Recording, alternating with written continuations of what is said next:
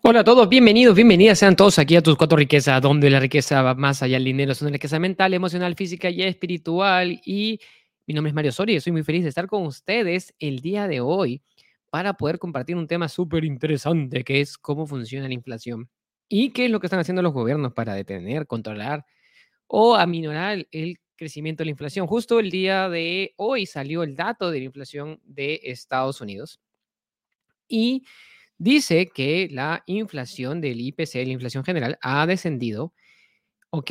Y, pero sin embargo, la inflación subyacente, la inflación central, no se ha detenido. Y algunos de ustedes dirán, ¿qué rayos significa la inflación, subyacente, la inflación general? ¿Por qué hay dos tipos de inflación? ¿Y ¿Por qué hay tantos tipos de inflación? Entonces, vamos a tratar de entender el día de hoy cómo funciona esta parte, cómo funciona la inflación cuál es el impacto, cómo funcionan los gobiernos.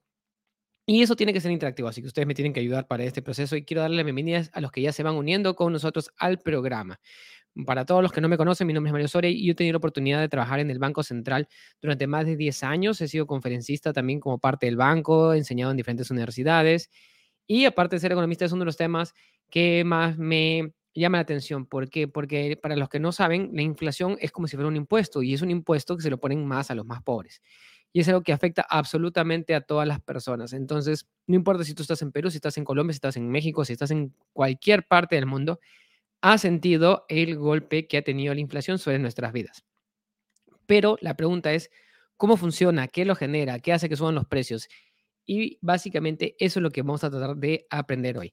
Entonces, para eso voy a poner una presentación que está un poquito acá. Este cuadrito, si no están viendo en, Spotify, lo pueden, lo pueden ver también en Facebook en, o en YouTube. Pero lo que, lo que tenemos que entender es, eh, entender es cómo es que la inflación, y voy a tratar de hacerlo lo más verbal posible para que todos lo entiendan, cómo es que la inflación llega a nuestros bolsillos o cómo es que los gobiernos hacen, hacen este, ¿cómo se llama? Hacen para controlar esta inflación. Entonces, lo primero que tenemos que entender es que existe una política monetaria, ¿sí?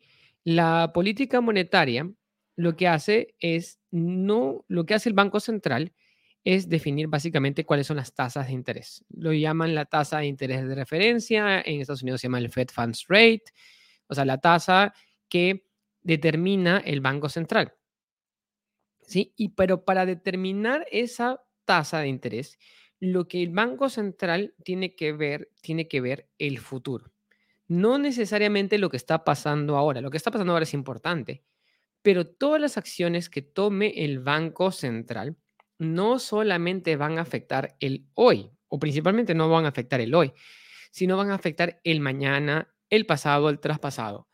Cualquier decisión que tome el Banco Central hoy, en gran medida, afectará fundamentalmente los primeros meses eh, en el futuro, pero sus efectos se van a ver hasta dos años en el futuro.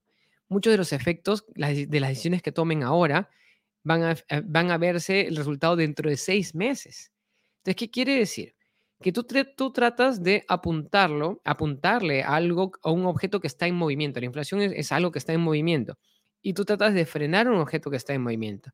Entonces tú tienes que planificar prever hacia dónde se va a mover en los próximos seis meses para tomar tus decisiones. Y no solamente los próximos seis meses, sino en un año, dos años, hasta, hasta muchos años más.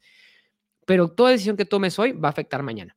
Entonces, la primera, la primera, lo que primero los que pueden ver el cuadrito y nos están siguiendo en, Facebook, en YouTube, eh, lo que primero que está a la mano izquierda se ve que es lo que es la tasa de interés de referencia y lo que es la tasa de interés de política monetaria. Entonces, esa tasa de interés de política monetaria, lo que determina, ¿qué es lo que determina el Banco Central? Va a afectar a tres cosas fundamentales. La primera es el tipo de cambio, ¿sí? Y el tipo de cambio en el Perú es muy especial porque nosotros tenemos un tipo de cambio libre, libre relativamente, ¿no? Es un libremente libre, pero con gestión administrada se llama. Entonces, ¿qué quiere decir? El tipo de cambio puede subir, puede bajar. En México y en Colombia y en otros países de Latinoamérica, las personas normales no tienen la capacidad de fácilmente tener moneda extranjera. Lo pueden obtener, no es fácil que otras personas en otros países tengan cuentas de banco en dólares, no es común. En Chile creo que estaba incluso prohibido. Pero el tema es que eh, en, en general, cuando hay una diferencia de tasas entre la tasa de interés de, por ejemplo, del, de tu país con la tasa de interés de Estados Unidos, es ahí donde comienza a afectar el tipo de cambio de la tasa de interés de referencia. Pongámoslo de, pongámoslo de esta manera. Hoy en día, la tasa de interés de Estados Unidos está en 5%. La tasa del gobierno de Estados Unidos está en 5%. Entonces, y probablemente la tasa de tu país esté alrededor, vamos a ponerlo un número redondo que sea 10, 10%. Entonces, la tasa de interés de tu moneda local está en 10 y la tasa de interés de Estados Unidos está en 5. ¿Dónde prefieres poner tú tu dinero? ¿En tu país al 10% o en Estados Unidos al 5%? Entonces, una parte de personas dice, no, yo quiero ponerlo al 5%, hay otra parte que dice, no, yo quiero ponerlo al 10%. Ok, no hay, problema. Entonces, eso es el equilibrio de, oferta y demanda de fondos internacionales. Pero, ¿qué sucede si tu país dice, voy a subir mi tasa de interés 1%, del 10 al 11? Porque los, gobiernos hacen eso. Esa es la tasa de interés que determina el Banco Central.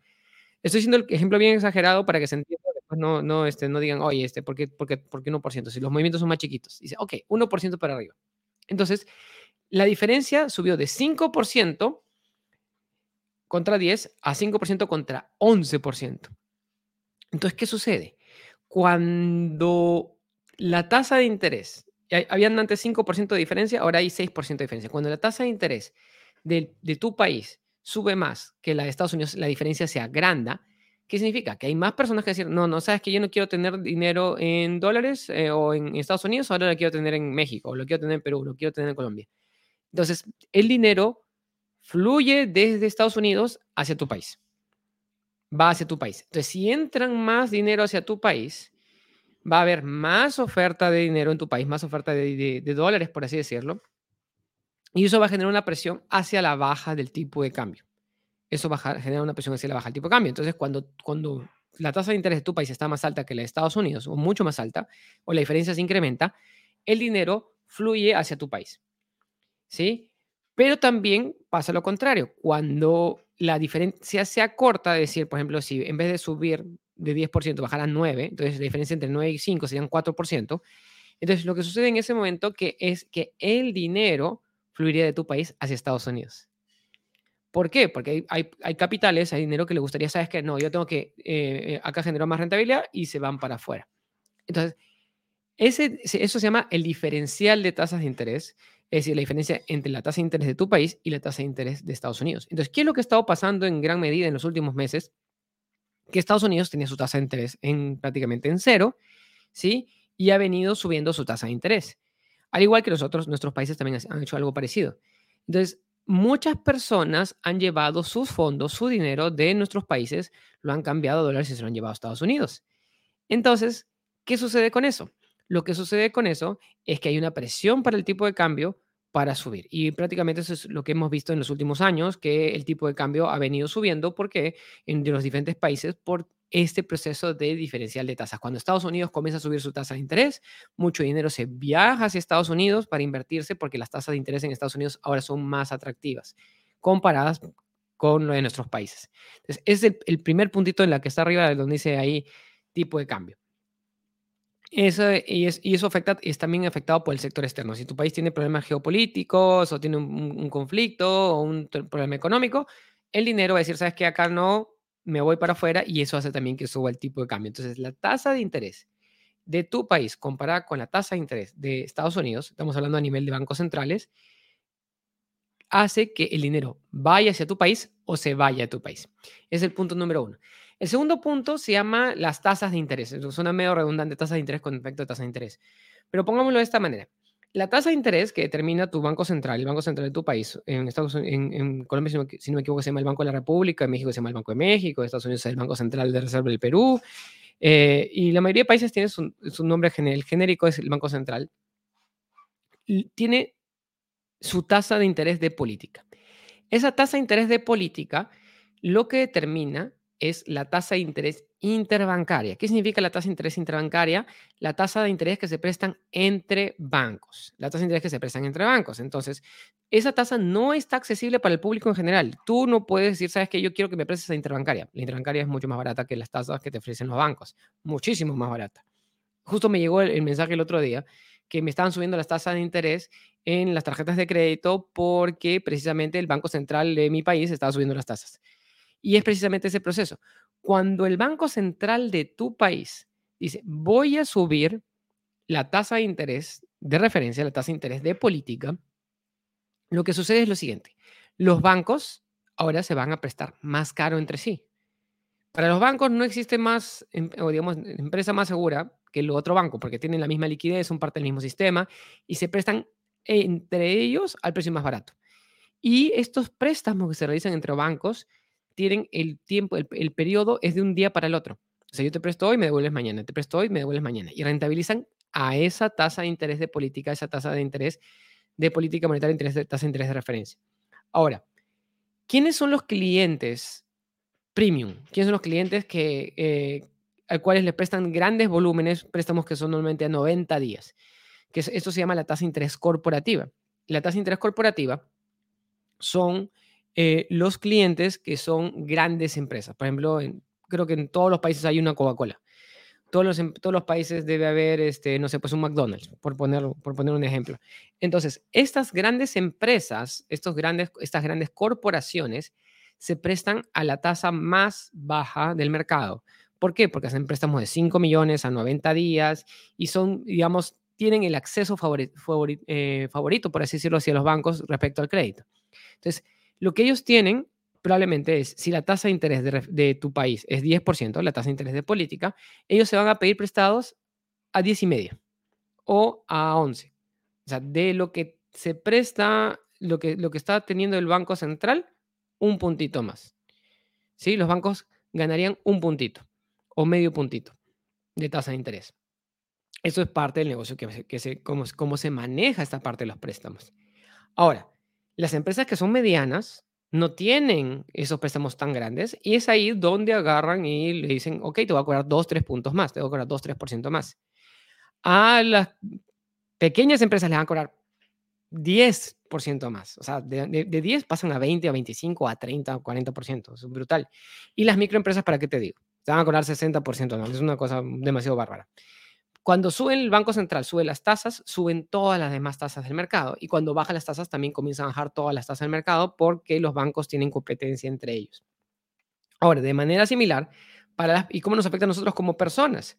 Como personas también, o sea, cuando el Banco Central sube las tasas, sube el costo del crédito hipotecario, sube el costo del crédito vehicular, sube el costo del crédito de tarjeta de crédito, como les mencioné hace un ratito, que lo que me, me mandó mi banco el día de ayer, eh, el los costos de, en general de todos los créditos, a menos que tengas un contrato prepactado, eso no te lo van a mover, pero si tú, para créditos nuevos, sube las tasas en general. Pero así como suben las tasas, probablemente también te han llegado notificaciones de que han subido las tasas de ahorros. Entonces, los, bancos pagan más por ahorros porque compiten por esos fondos, compiten por la liquidez del mercado, compiten por los ahorros de las personas. Entonces, cuando el Banco Central sube su tasa de interés, también ellos pueden ofrecer más tasa de interés, sobre todo a largo plazo. Entonces, lo que, puede, lo que sucede es que suben también las tasas de ahorro. Si ustedes se acuerdan, durante el COVID, las tasas de interés se fueron a mínimo y los bancos pagaban muy poquito en interés. Ahora que las, las tasas de interés han subido, están cerca del 10%, probablemente tu banco te está ofreciendo un 7-8% por un depósito a plazo a un año, dos años, tres años. Entonces, las condiciones de las tasas, cuando sube el Banco Central su tasa de interés, suben todas las tasas de interés del mercado. Y cuando el Banco Central baja las tasas de interés, también bajan todas las tasas de interés del mercado. Así funciona el, punto número dos que ven acá, en, en, el casi en el segundo nivel, es tasa de interés. El primero fue tipo de cambio, el segundo es tasa de interés. Liquidez y crédito. ¿Qué significa liquidez? Liquidez es la cantidad de dinero que está dando vueltas en el sistema. Entonces, cuando se baja las tasas de cuando se sube las tasas de interés, si te suben a ti la tasa de interés, si, tú, si, si te cobran una tasa de interés más alta, la pregunta es, ¿tú quieres ahorrar más o quieres ahorrar menos?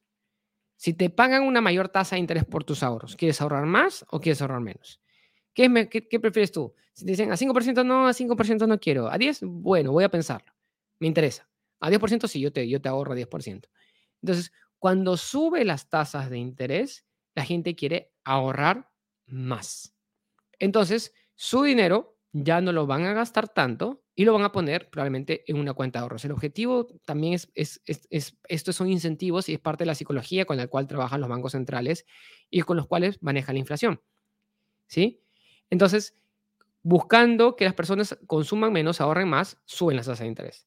Por otro lado, está el crédito. Entonces, si, la, si te subo el costo del crédito, si te subo la tasa de interés, el costo del crédito va a ser más alto. La pregunta es, ¿vas a querer comprar una casa nueva? La pregunta es, ¿vas a querer comprarte un carro nuevo? Si el costo del crédito es más alto, no vas a poder comprarte la casa que tú querías o vas a comprarte una casa más chiquita o vas a decir, sabes que voy a posponer mi decisión de comprarme una casa porque las tasas de interés están muy altas.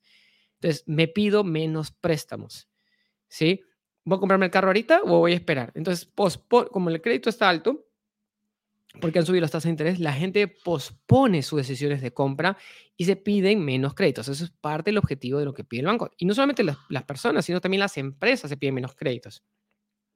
Guardan más dinero, se prestan menos, entonces la liquidez y el crédito se compacta. Y lo opuesto sucede cuando el Banco Central baja las tasas de interés. Cuando el Banco Central baja las tasas de interés, la gente quiere ahorrar menos, consumir más, quiere pedirse prestado más, compran casas nuevas, compran carros nuevos y la economía se mueve diferente. ¿Por qué? Porque menor tasa de interés aumenta la cantidad de liquidez y crédito disponible, porque la gente puede acceder a más créditos. Hoy en día, justo en el reporte que teníamos en la mañana para, para las personas que les gusta la bolsa, decía, ¿no? Las condiciones de crédito se están endureciendo en Estados Unidos por las subidas de la tasa de interés hay menos créditos disponibles. Eso es lo que decía el, lo que decía el reporte. ¿Por qué? Precisamente por la subida de la tasa de interés. Entonces, esos son los tres puntos fundamentales, ¿sí? Eh, cómo afecta las tasas de interés al tipo de cambio, a las tasas de interés del mercado y a la liquidez y el crédito. Esos tres factores, con, unido con el factor externo, afectan a lo que se llama la actividad económica. ¿Y qué significa la actividad económica? La actividad económica es cómo se mide cómo funciona una economía. Una economía se mide con, principalmente con lo que es el PBI. El PBI incluye lo que es el consumo, eh, incluye lo que es el gasto de gobierno, incluye lo que es la inversión privada, incluye lo que son exportaciones, incluye lo que son importaciones. Entonces, eh, cuando, cuando hay mucha actividad económica, cuando se bajaron las tasas de interés, por ejemplo, hace, hace algunos años, hace dos, tres años con, con, el COVID, se bajaron tremendamente las tasas de interés. El objetivo, ¿cuál era? Que bajen las tasas de interés para que la gente ahorre menos, la gente se preste más y por lo tanto, si la gente se, se ahorra menos y, y se presta más, ¿van a consumir más o van a consumir menos? El objetivo sería que las personas consuman más, ahorren menos y consuman más, por eso bajan las tasas de interés. Entonces, y si bajan las tasas de interés, también la gente invierte más. Y es por eso que vimos en todos los mercados, vimos una subida tremenda de lo que es la bolsa de valores, vimos una subida tremenda de lo que eran los bienes raíces en Estados Unidos, vimos una, subida tremenda también de los commodities y las cripto. Precisamente ¿por qué? Porque al bajar las tasas de interés era sumamente barato conseguir el crédito y por lo tanto las personas decían, tengo préstamo barato, ¿en dónde lo pongo? Y lo que hacían es lo ponían en cripto, los ponían en acciones, lo ponían en la bolsa y por eso en ese momento vimos una inflación de activos. Ahora estamos en el proceso inverso, están subiendo las tasas de interés. Entonces el crédito es más caro y las personas que se habían pedido un préstamo para comprarse cripto, para pedirse un préstamo para comprarse bolsa o para comprarse una casa, dicen, ok, ya no puedo hacerlo de nuevo. Es más, yo no puedo conseguir crédito nuevo. Es más, el crédito que yo tenía antes y tengo que renovarlo, ahora lo tengo que renovar más caro, por lo tanto tengo que vender una parte de mis activos.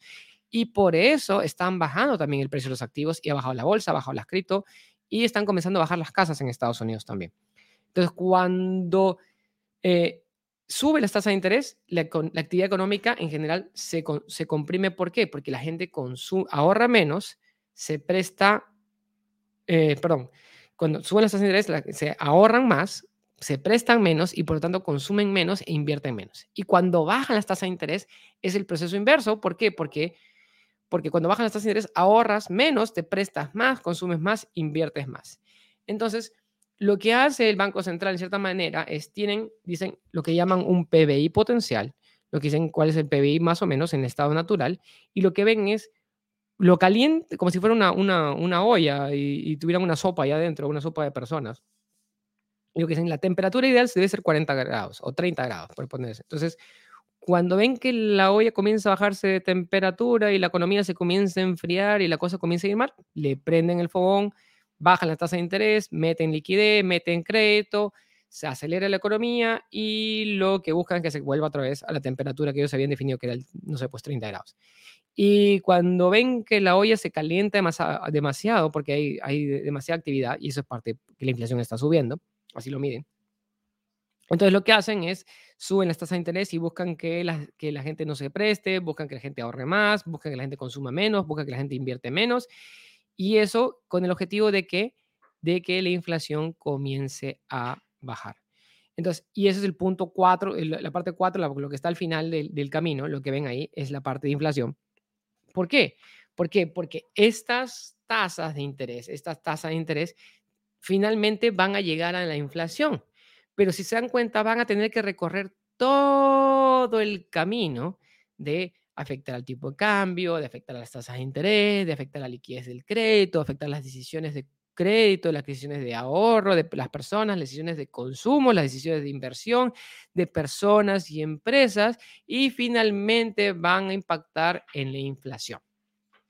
En la, inflación, por eso, por eso les decía al comienzo que el impacto sobre la inflación no va a ocurrir de manera inmediata, no va a ocurrir de manera directa, se puede tomar un mes, tres meses, seis meses, un año, hasta dos años puede generar cualquier decisión que tome la Reserva Federal, cualquier decisión que tome el Banco Central de tu país en este momento, va a tener el impacto no necesariamente mañana.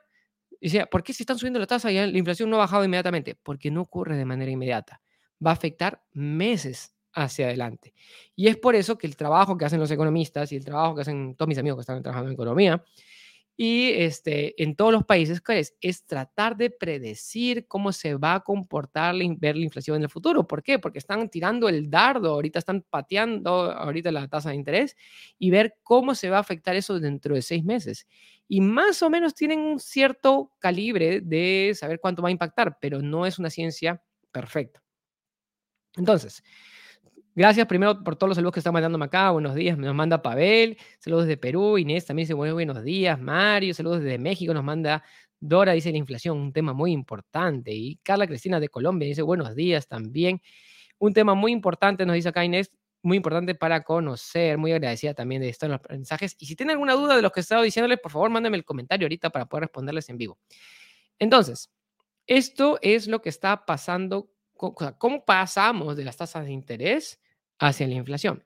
Entonces, entonces, tu decisión de inversión, tu decisión de consumo, tus decisiones van a estar directamente vinculadas con este tema precisamente que es la tasa, las tasas de interés que están definiendo estos gobiernos. Ahora, quiero presentarles también, a ver si me permite esto, qué es lo que está pasando con Estados Unidos y qué es lo que se proyecta. ¿Qué es lo que se proyecta?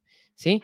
Entonces, acá tenemos otro cuadrito y lo que vemos en este cuadrito, en esta gráfica, es la tasa de interés de la Reserva Federal. Hoy día estamos en 5%.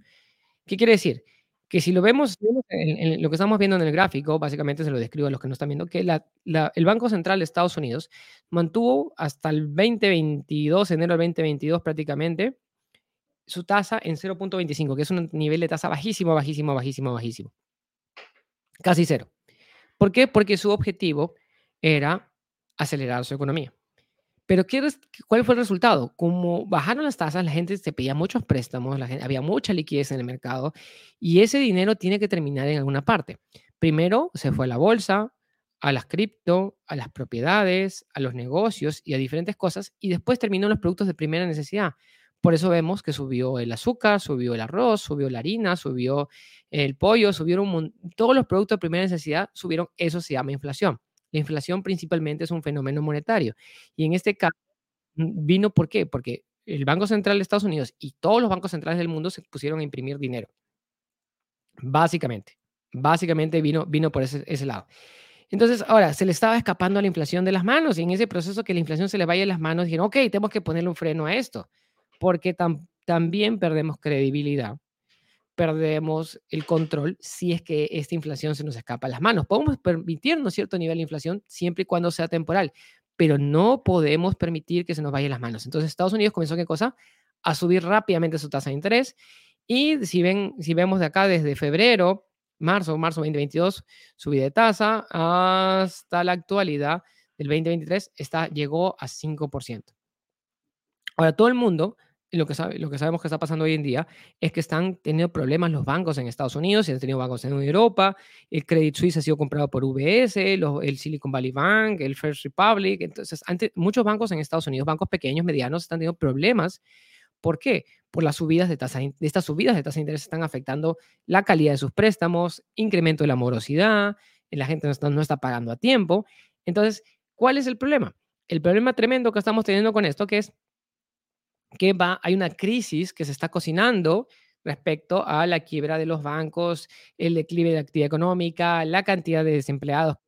A ver, todo esto por lo que les mostré hace un ratito, ese cuadrito que les mostré hace un ratito de cómo se maneja la, pasa, la parte de tasa de interés y la inflación, que la actividad económica se está contrayendo y existe una, una probabilidad, no tan alta, pero sí está, sí está fuertecita, de caer una recesión en Estados Unidos.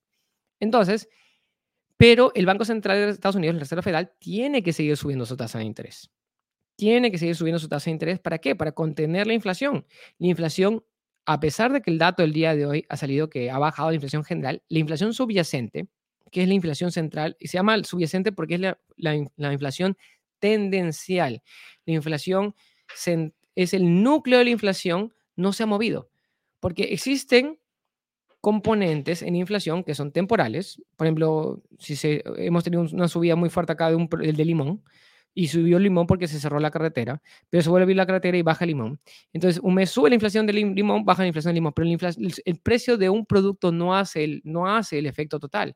La inflación es la subida general de los precios en base a una canasta de productos, pero es subida general. Pero entonces, de esa canasta existen productos que tienen sus cambios de precios son más estables. Existen productos que son muy movidos, como lo que es la gasolina, por ejemplo, y la energía, ¿sí? que se mueven para arriba, se mueven para abajo en función de cómo se mueve, cómo se mueve el precio del petróleo. Pero existen productos, por ejemplo, los alquileres y los sueldos, eh, son, son precios que no se mueven tan rápidamente, porque los alquileres los renuevas normalmente una vez por año, los sueldos se renegocian cada seis meses o cada año. Entonces, esos precios son más estables. Entonces hay productos que se mueven mucho, hay productos que son más estables. Entonces, esos productos estables, la inflación sigue siendo alta.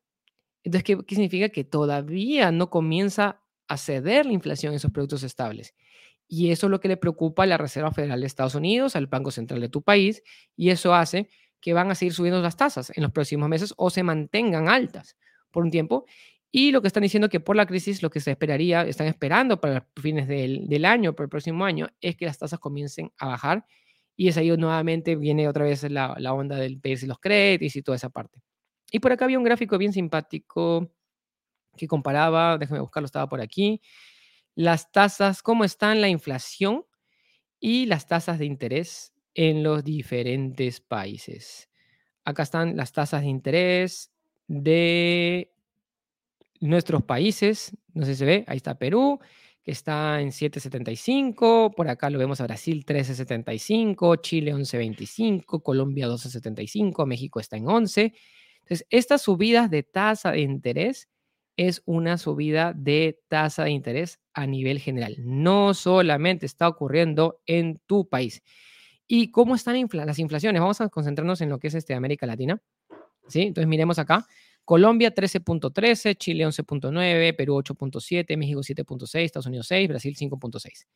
Ahora, todos estos países tienen una meta de inflación. Por ejemplo, la meta de inflación de, de Colombia, de Chile y de, es, es, entre 2 y 4. Entonces, su inflación está en 13 y su meta es 3 en promedio. Entonces, tienen que hacer un trabajo de bajar la inflación como sea 10 puntos porcentuales en, los próximos, en, el próximo año, más o menos. Entonces, todas las acciones van a ir enfocadas subiendo sus tasas de interés hasta que la inflación se nivele. Cuando yo ven que se comienza a nivelar y comienza a curvarse hacia abajo, ahí van a comenzar a bajar nuevamente las tasas. Pero hasta ahorita la inflación sigue en 13%, 11%, 12% y no cede. Igual para Perú, la meta inflación promedio de Perú es 2, entre 1 y 3. Entonces, si eso no cede por completo, van a seguir teniendo problemas. Entonces, lo que vemos en el futuro es que las tasas de interés van a seguir estando altas, pero apenas se comienza a curar la inflación y como tenemos este riesgo de recesión y los bancos en Estados Unidos están quebrando, existe la posibilidad que después comience a bajar nuevamente la tasa de interés. Y gracias, un saludo acá a Domingo Rubio, que nos manda saludos, Mario. Excelente exposición, claro, lenguaje muy sencillo. Muchas gracias, Domingo. Y un fuerte abrazo para todos. Espero que esta explicación, entender un poquito más cómo funcionan las tasas de interés y la inflación, sea, les haya sido de, de mucha ayuda. Y eh, nos vemos pronto aquí más en tus cuatro riquezas para poder seguir aprendiendo más sobre los negocios, sobre inversiones, sobre educación financiera y sobre todas esas cosas que son importantes para ti y para tu vida. Recuerden, es muy importante que ustedes se eduquen financieramente para que puedan tomar mejores decisiones y es por eso que también tenemos nuestros programas, nuestros cursos. Así que contáctenos si quieren más información, únense a nuestro Telegram y a prontito estamos haciendo un webinar para informarles todo lo que se nos viene en mayo. Así que un fuerte abrazo para todos y nos vemos hasta el día de mañana para seguir aprendiendo más aquí en tus cuatro crisis. Hasta mañana. Chao, chao.